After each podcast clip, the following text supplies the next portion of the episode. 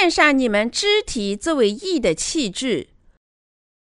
罗马书第六章十二至十九节。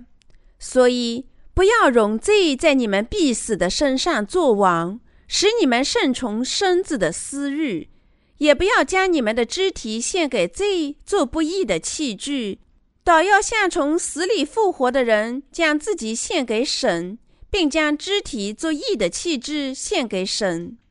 罪必不能做你们的主，因你们不在律法之下，乃在恩典之下。这却怎么样呢？我们在恩典之下，不在律法之下，就可以犯罪吗？断乎不可！岂不晓得你们献上自己做奴仆，顺从谁就做谁的奴仆吗？或做罪的奴仆，以至于死；或做圣命的奴仆，以至于成义。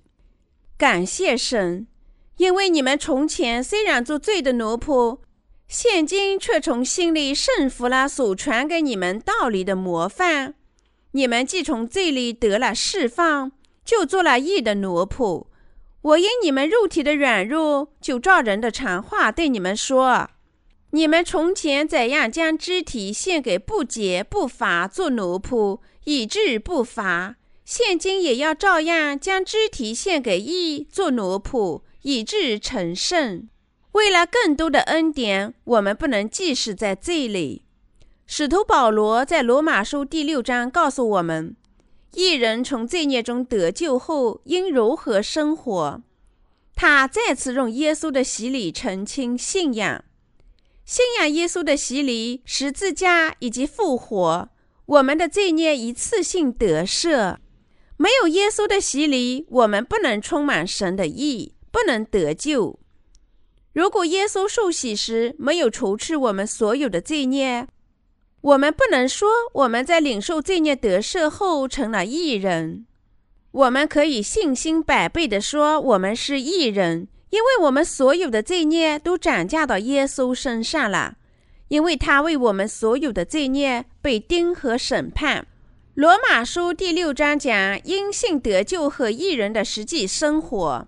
他说这样。怎么说呢？我们人可以在罪中叫恩典显多吗？罗马书第六章第一节，他在前节经文里说：“只是罪在哪里显多，恩典就更显多了。就如罪作王叫人死，照样恩典也借着义作王，叫人因我们主耶稣基督得永生。”罗马书第五章二十至二十一节。天下的罪不能超越神的爱和义，无论他们多么严重。我们的罪孽因为我们信仰他的真道而被神的爱和义饶恕。圣经说，我们不能即使在罪里叫恩典显多，尽管生活在肉体里的我们已经领受一切罪孽得赦。我们在罪上死了的人，岂可仍在罪中活着呢？岂不知我们这受洗归入基督耶稣的人，是受洗归入他的死吗？所以，我们借着洗礼归入死，和他一同埋葬。罗马书第六章二至四节，我们洗入耶稣的死，与他一同埋。我们旧的自我与耶稣同钉，这意味着我们在罪上死了。我们所有的罪孽都转嫁到耶稣身上。他替我们而死，因此耶稣的死是我们在罪上的死，所以我们借着洗礼归入死，和他一同埋葬。我们洗入他的死，肉体旧的自我和他一同埋葬。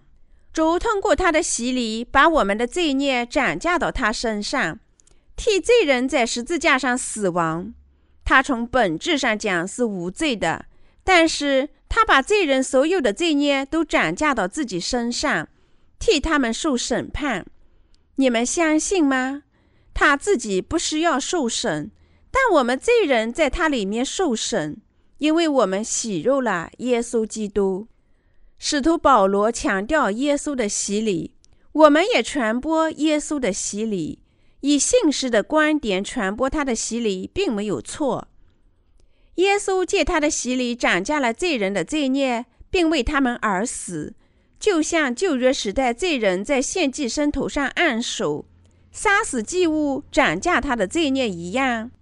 施洗约翰施洗耶稣，神的羔羊，他作为赎罪祭牲受洗时，担当天下所有的罪孽，因此他的死是我们的死和所有信徒的死。所有洗入耶稣基督的人都与耶稣基督同埋。那些没有洗入耶稣的人，既不能得救，信神和自我否定，也不能胜过世界。只有信仰耶稣基督洗礼的人，才知道他在基督里的十字架上死了。这人能统治和战胜世界，否定自己。他只依赖神的道，信仰神的道。只有那些信仰耶稣洗礼，使他担当天下所有罪孽不可分割方法之一部分的人，才能领受罪孽得赦，即他完全的拯救。这赦罪、这拯救的要旨是耶稣基督的洗礼与血。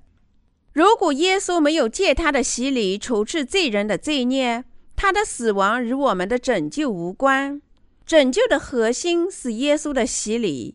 天下的罪孽都在施洗约翰施洗耶稣时转嫁到他身上了。我们与神同生，行在新生的样式里。使徒保罗说：“啊。”我们借着洗礼归入死，和他一同埋葬。罗马书第六章第四节，所有洗入耶稣基督的人都因信得手，与他同埋，在它里面有新生的样式。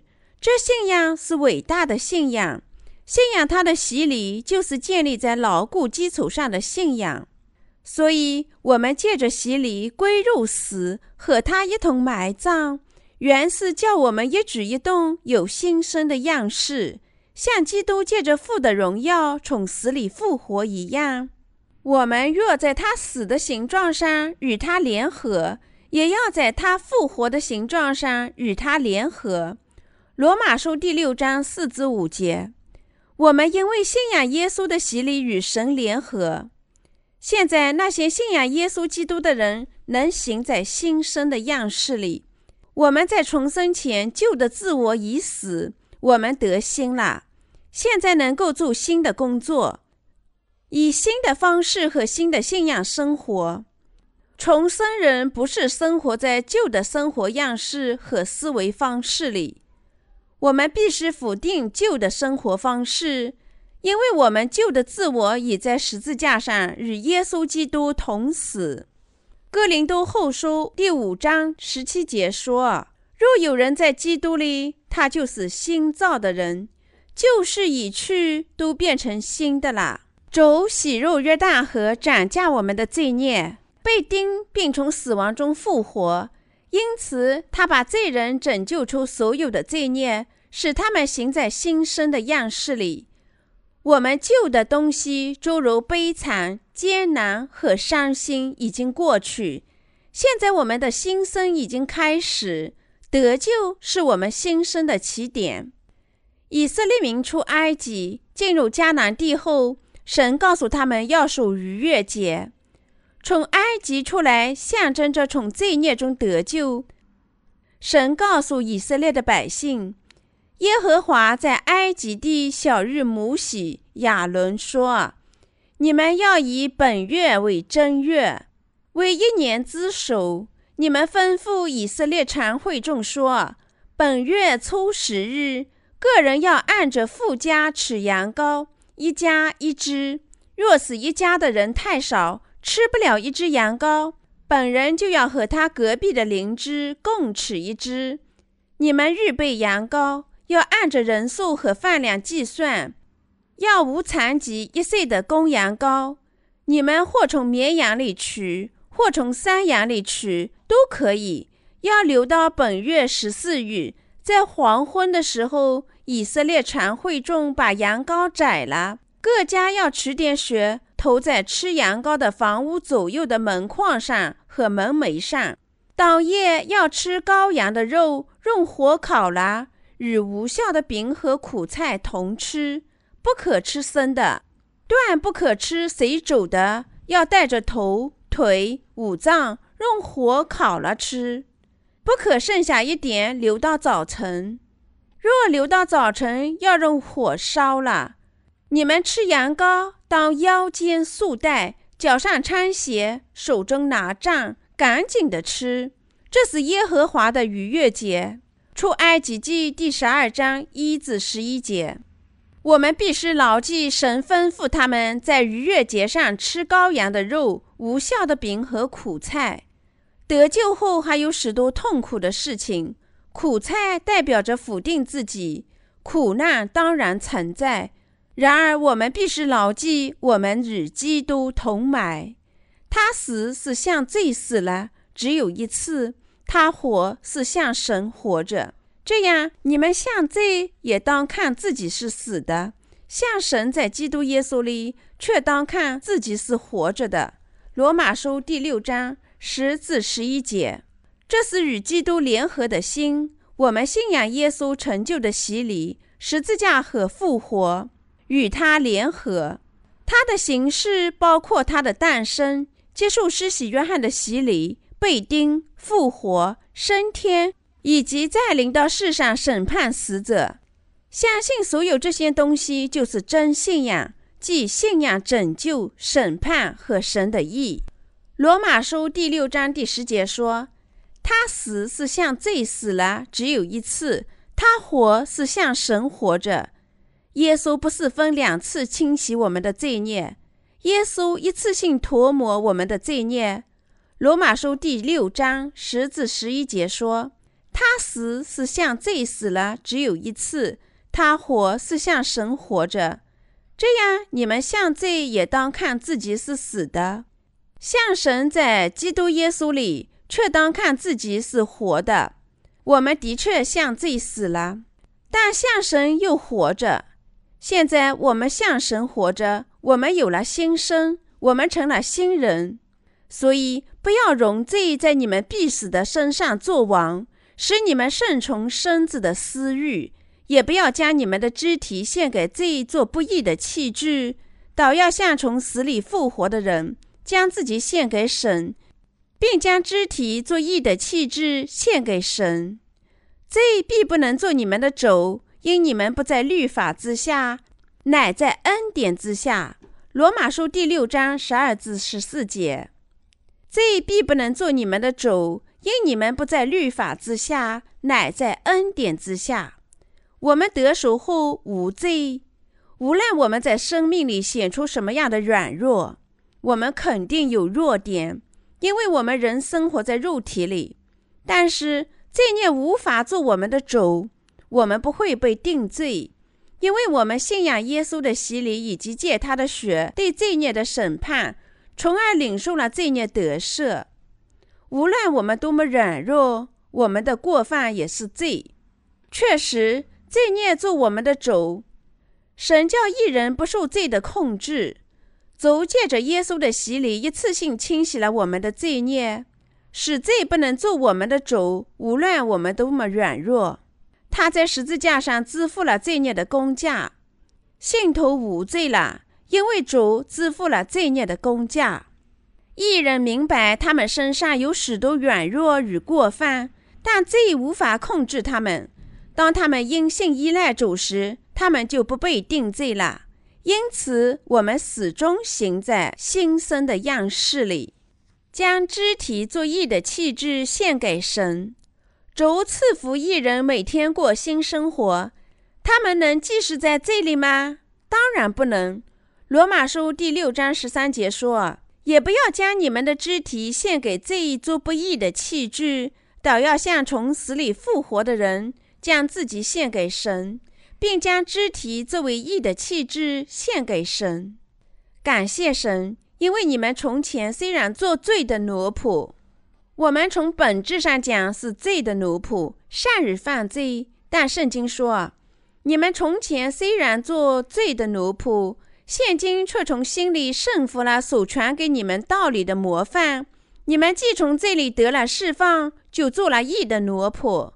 罗马书第六章十七至十八节。成了义人的我们，已经从罪孽中得救，成了义的奴仆，靠神的恩典成了义人。我们已完全从罪孽中得救，一直能做义人。我们成了义人，能为他的义工作。当我们得手后，肉体怎么办呢？我们得救后应该如何在肉体上表现呢？圣经说，现今也要照样将肢体献给义做奴仆，以至于成圣。罗马书第六章十九节。虽然我们从罪孽中得救，肉体怎么做呢？即使我们心里无罪，肉体也常常陷在罪里。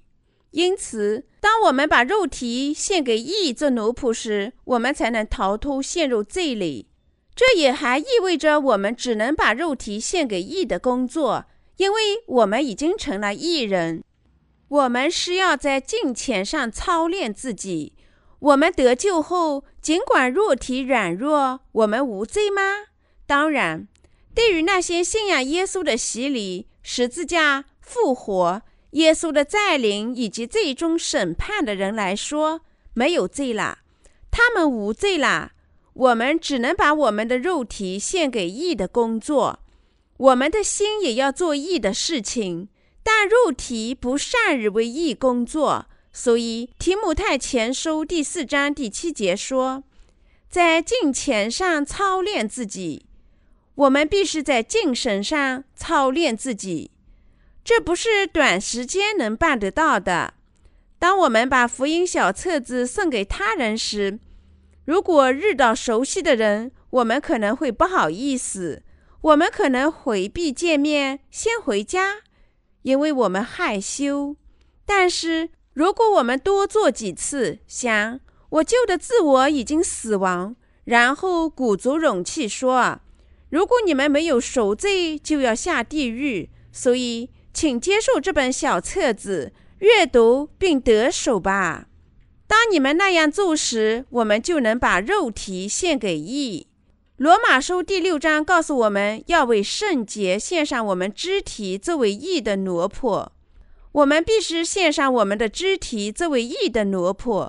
我们必须多次操练，这不可能一蹴而就。我们必须反复尝试。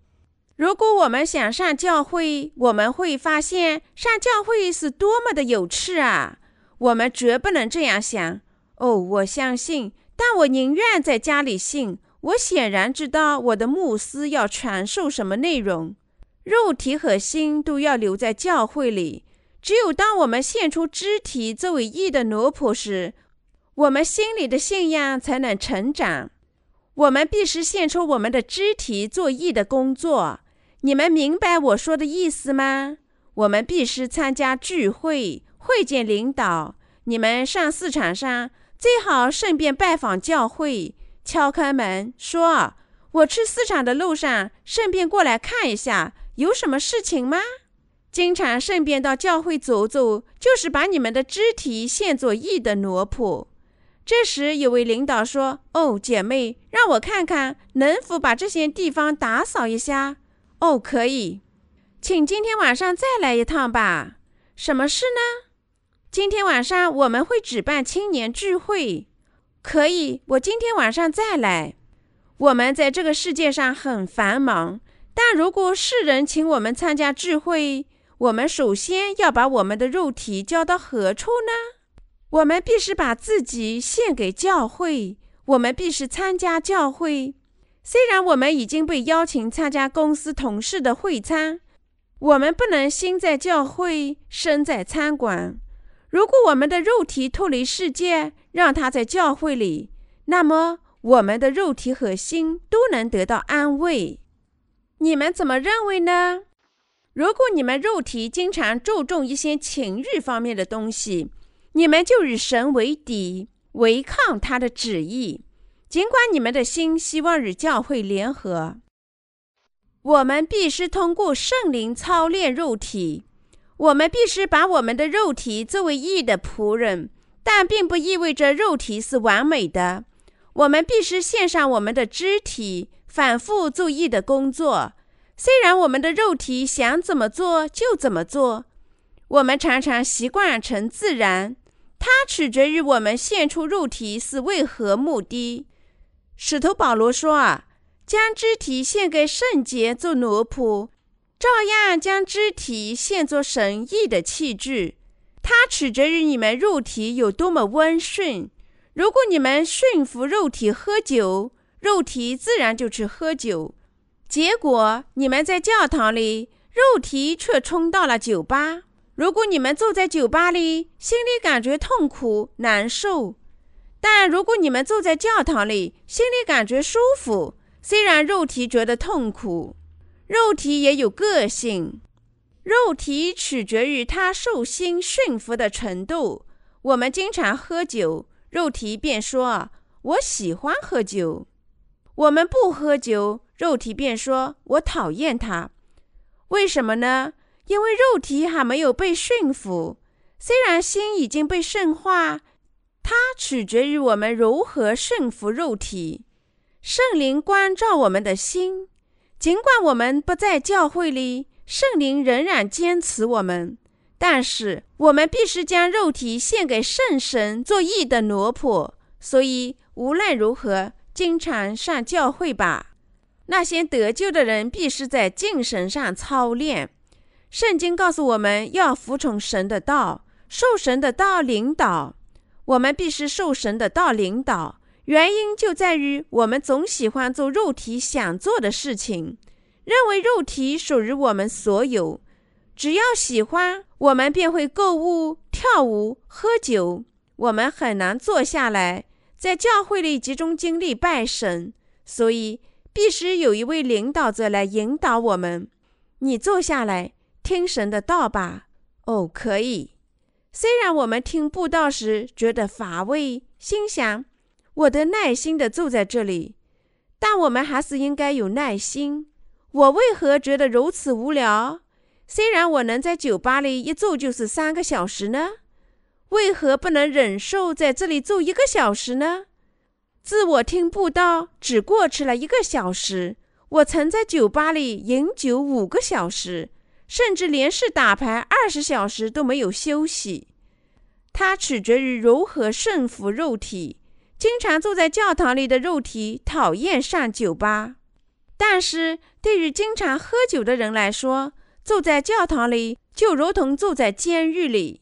我希望你们忍受几天，那么你们就学会忍受。这在你们驯服肉体之前是很难做的。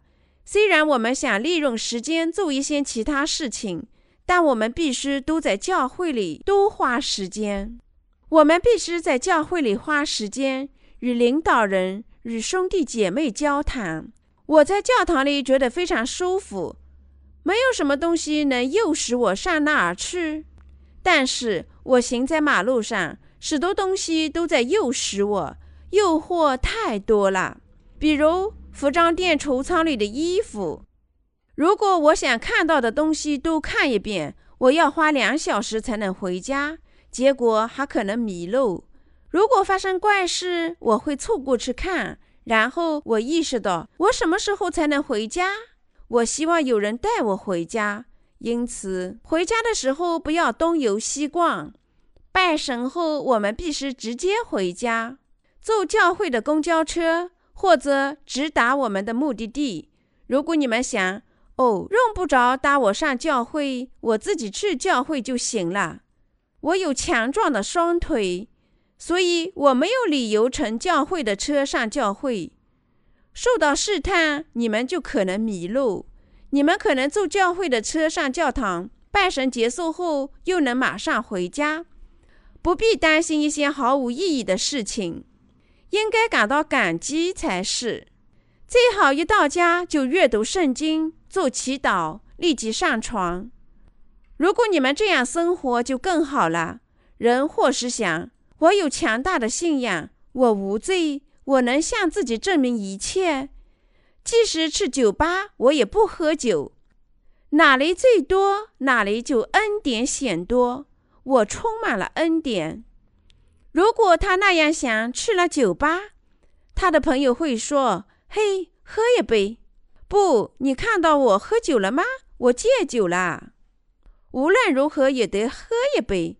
不行。就喝一杯，怎么不行呢？朋友给他倒了一杯酒，但他想，我喝汽水，虽然你劝我喝酒。这时，他回忆起很久以前，他曾经喝过酒，心想：这多么可口啊！为什么不再给我一杯呢？我只喝这一次。他立刻喝完了汽水。这时，他的朋友意识到他想喝酒，就把酒倒入空杯子。酒精度适中，你可能喝起来像鸡尾酒。不，我不能。你不知道我信仰耶稣吗？但是他喝完一杯酒，朋友知道他的酒量很好，就今天喝一次吧。好吧，我今天喝酒，但你得信耶稣，怎么样？虽然我喝酒，但我无罪。你有罪吗？你应该从罪孽中得救。重要的是，你们什么时候屈服肉体？人类就是那样，他们没有特别之处。重要的是，我们什么时候献出肉体，将肢体献给圣洁做义的器具，将肉体献给圣洁，因为肉体是圣洁的。这里我把喝酒作为一个例子，但其他事情也是同样的。它取决于我们如何驯服肉体。我们因信一次性得救，这得救是永恒的。但我们心里和肉体上敬神，取决于我们在哪里献上肉体。当我们把肉体献给污秽时，尽管我们的心是干净的，我们的心也变得污秽。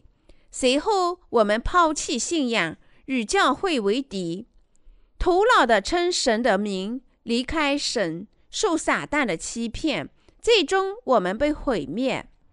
因此，自己要警惕。免得被毁灭，你们必须谨慎。我们从罪孽中得救后，如何处理罪孽的问题呢？只是罪在那里显多，恩典就更显多啦。主还彻底的清洗我们的日常罪，使我们绝不再做罪人。虽然我们多次犯罪，但是如果我们肉体偏向罪恶，我们也可能有问题。我们的肉体应陷在何处呢？肉体应走向预定的道。我讲到现在，希望你们理解。只有在心里圣洁时，肉体才圣洁。因为当肉体陷作义的奴仆时，他就成了义的奴仆。如果我们不知道得救后如何生活，我们必须着重教会的生活。圣经说，教会就像一座旅馆，我们饮水。吃守灵的食物，即使交往，就像我们在旅馆里饮酒交谈一样。